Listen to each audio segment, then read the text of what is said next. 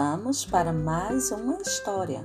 E a história de hoje, Cachinhos Dourados e os Três Ursos. É uma história muito popular no mundo inteiro. Teve sua origem no folclore europeu. Sua primeira versão publicada ocorreu em 1837 pelo poeta Robert Southey em seu livro Os Doutores. Nesta, os três ursos têm a casa invadida por uma senhora e não por cachinhos dourados. Desde então, a história ganhou inúmeras versões, sendo as mais conhecidas as protagonizadas por uma menina de cachinhos dourados, como a que eu vou contar agora para vocês.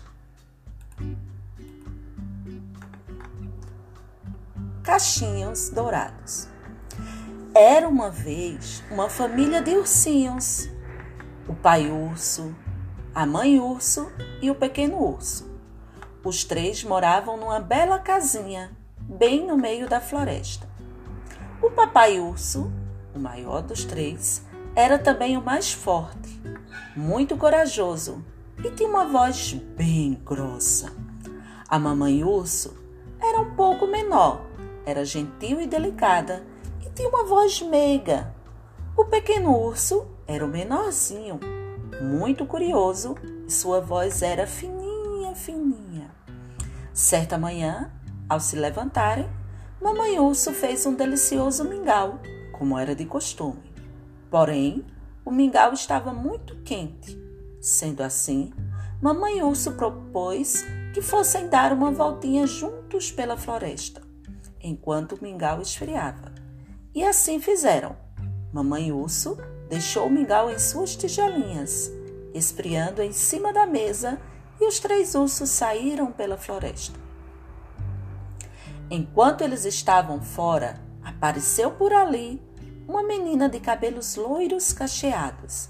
Era conhecida como Cachinhos Dourado. Ela morava do outro lado da floresta, num vilarejo, e tinha o mau hábito de sair de casa sem avisar a seus pais.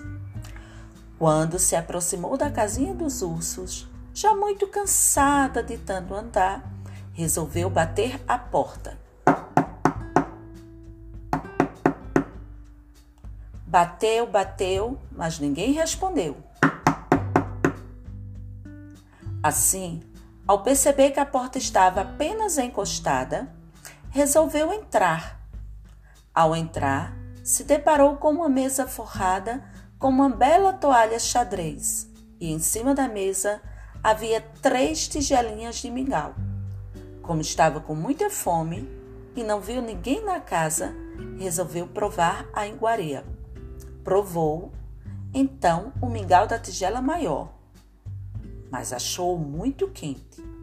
Provou da tigela do meio e achou muito frio.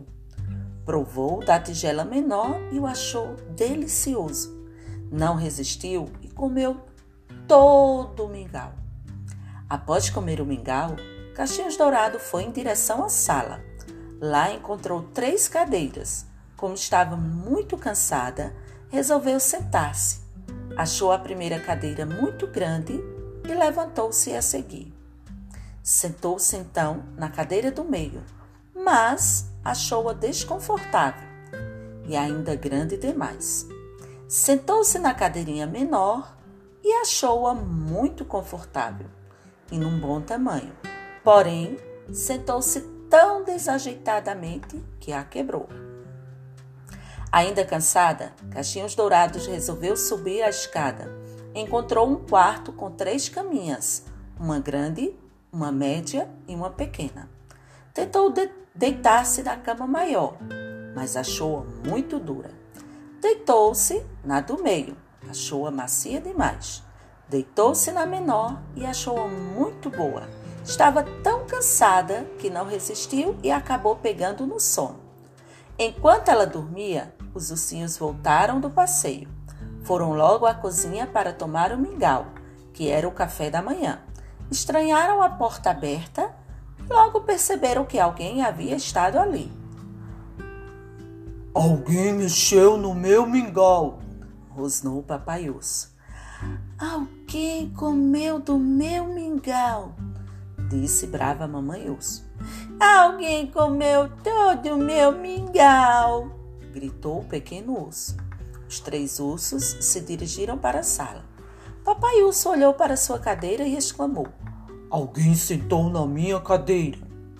Mamãe urso, com sua voz já não tão meiga, reclamou: ah, Alguém também sentou na minha cadeira.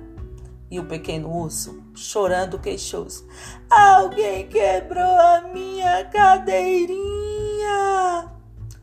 Os três subiram as escadas e foram em direção ao quarto. Papai urso olhou para sua cama e perguntou: Quem deitou na minha cama? Mamãe urso olhou para sua cama e disse: ah, Alguém esteve deitado na minha cama e deixou-a bagunçada. O pequeno urso, muito bravo, gritou: Alguém deitou na minha caminha! Cachinhos Dourado acordou com o grito, o grito do pequeno urso. Ficou muito assustada ao ver os três ursos bravos olhando para ela. Seu susto foi tão grande que em um só pulo saiu da cama e já estava descendo as escadas. Mal deu tempo para que os ursos piscassem os olhos. Um segundo pulo, Cachinhos Dourado pulou a janela e saiu correndo pela floresta, rápida como o pensamento. Depois desse enorme susto, a menina aprendeu a lição. Nunca mais fugiu de casa, muito menos entrou em casa de ninguém sem ser convidada.